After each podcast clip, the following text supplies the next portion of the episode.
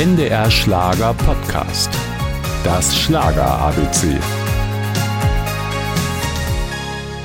Zu Beginn nannten sie sich noch die Skippies und tingelten jahrelang als Schlagertrio durch ihre Heimat Baden-Württemberg. Es dauerte zwei Jahrzehnte, bis bei der Band Fernando Express der Erfolg so richtig einsetzte. Und zwar mit diesem Song.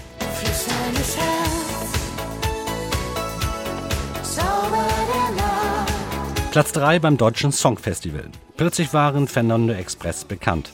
Ein Garant für den Erfolg war sicherlich die Leadsängerin Birgit Langer, die 1990 zur Band kam.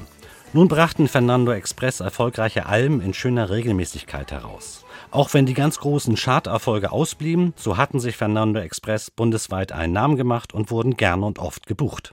Bis heute gelten sie als die Könige der Tanzpaläste. Darauf ist auch Gründungsmitglied Josef Eisenhut ein bisschen stolz. Das Besondere am Fernando Express ist ja, wir haben ein Tanzprogramm nur mit eigenen Songs. Eigenes Programm, das macht uns praktisch einmalig. Also eine Tanzband, die fünf Stunden spielen kann und nur eigenes Repertoire hat.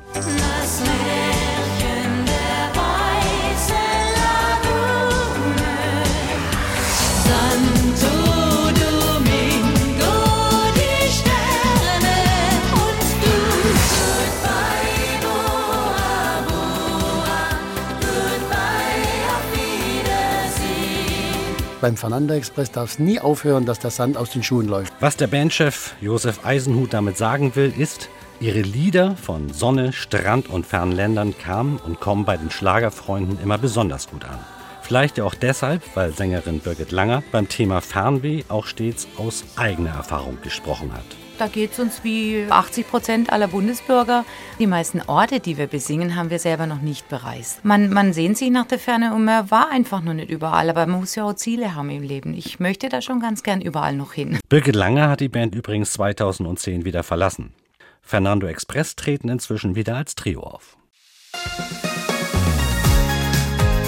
Das Schlager ABC. Ein Podcast von NDR Schlager.